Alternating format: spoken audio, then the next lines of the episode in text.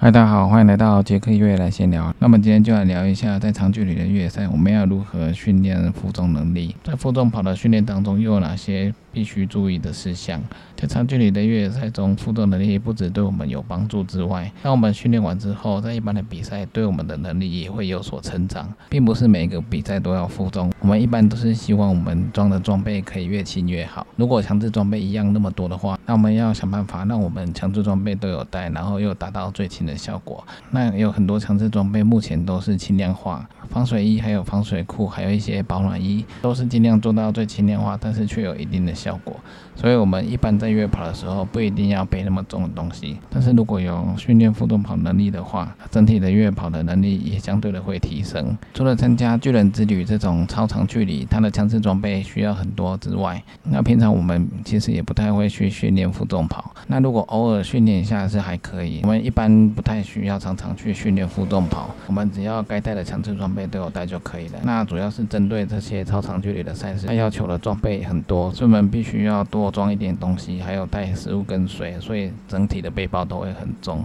那才需要做这种负重的训练。但是做过这种训练之后，对整体的肌力还有身体上半身的负重能力也会增强，所以其实还是不错的一个训练。这种练习是比较实际的，因为你要参加的是长距离的越野赛，不是只有上半身负重而已，你还要可以跑。所以平常除了跑步的练习之外，还要上山去负重跑。那负重跑练习之后，你也可以发现，你换腿的频率变快的话，也会比较轻松。为什么会变比较轻松？因为当你上坡，一只脚踩在地上的时候，你的那只脚是支撑你全身的重量，加上那么重的背包，那这个时候你是不是要更快的频率来换另外一只腿，来减轻一开始那只腿的重量？如果你换腿速度太慢的话，那你单只脚就会承受很大的重量，所以你这这时候你就要小步快速的换腿，让两只腿来互相平衡身上的重量，跑起来才会比较轻松。所以我们常常看到有的人能跑山坡的时候，他的步频会很快，因为换腿的步频很快的话会比较轻松。当然这是要经过练习，就是用两腿快速的交换来分担身体的重量。练习负重跑山也是一样，单。脚承受的重量实在是太重了，所以要两只腿不停的交换来分担身上的重量，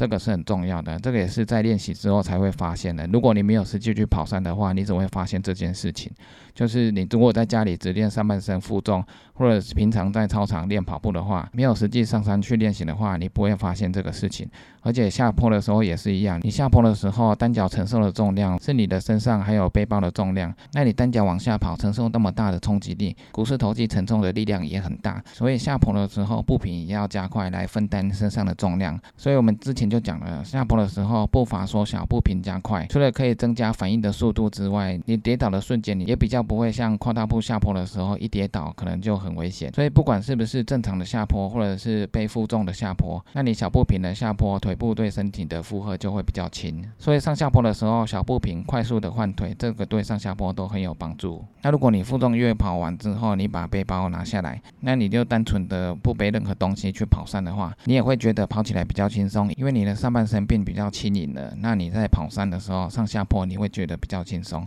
因为本来你是背着比较重的东西去跑山，比较重的东西去跑山的话，上坡下坡负重的练习，那让你的身体的肌力都成长之后，那你没有背那么重的东西，你去跑就会比较轻松，这是很正常的嘛。所以之前为什么会说常常登山的人很适合去越野跑？因为他每次都背那么重的背包去爬山，他的身体的股四头肌还有一些肌群都成长了。登山的选手欠缺的就是连续跑动的能力而已。如果他没有在练跑步的话，那他来越野跑可能也不太容易，因为这个跑步需要。连续的跑动，肺活量也要足够。但是如果没有在跑步的话，来越野跑，背包变轻了，然后他本来就有上下坡的能力，上下坡的技巧也有，那他跑起来就会变得很轻松。所以这种负重越野跑，除了可以面对 TDG 三百三十 K 这种长距离的越野赛之外，那你练习完之后，在你的越野跑的能力也会有所提升。那如果你参加一些短距离的越野赛事，那你跑起来也会很轻松，也会比较快。所以这种负重越野跑是一个不错的训练，而且这种超长距离的比赛不是只有能负重就可。可以，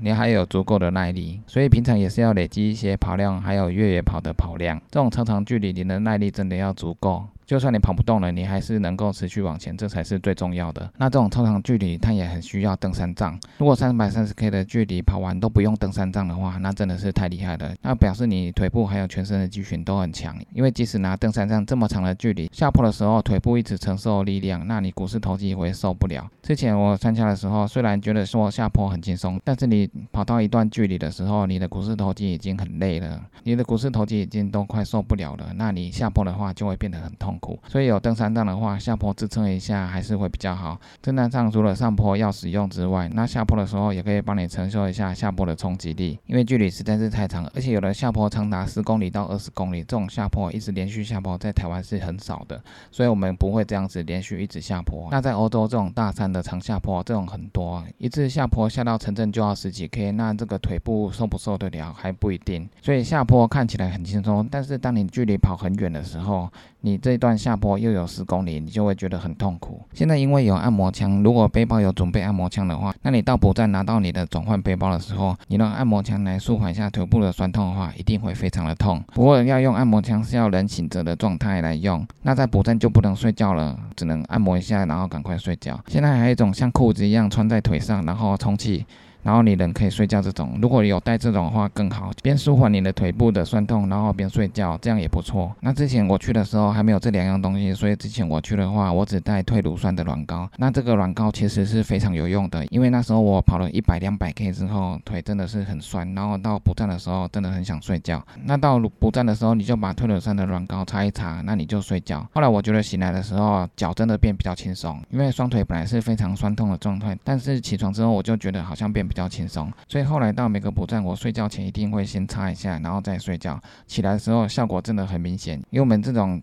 长距离的比赛腿实在太酸了，所以它的效果真的是很明显。起来之后双腿就比较轻松一点，所以这种超长距离的比赛一定要带登山杖。我看那些精英选手他们也是有带，只是说他们可能不会一直使用，可以跑的时候他们就跑，那上山的时候他们就会使用登山杖。如果可以完赛这个比赛又不用登山杖，那真的是非常的厉害。不靠登山杖就完赛真的是非常厉害。而且那时候我也说过，我的手已经磨到起水泡，因为一直用着登山杖，我一直撑撑在登山杖那边磨久就会起水泡泡。那时候我。没有戴手套，所以手起水泡。所以之后要用登山杖的时候，我一定会戴手套，因为这场赛事太长了，手真的是磨了太久了。长距离的时候，上半身的负重能力一定要够。那登山杖也是长距离必备的装备。那以上就是今天的杰克月来闲聊，记得订阅 YouTube、按赞 FB 粉丝页，还有追踪我来局，就这样喽，拜拜。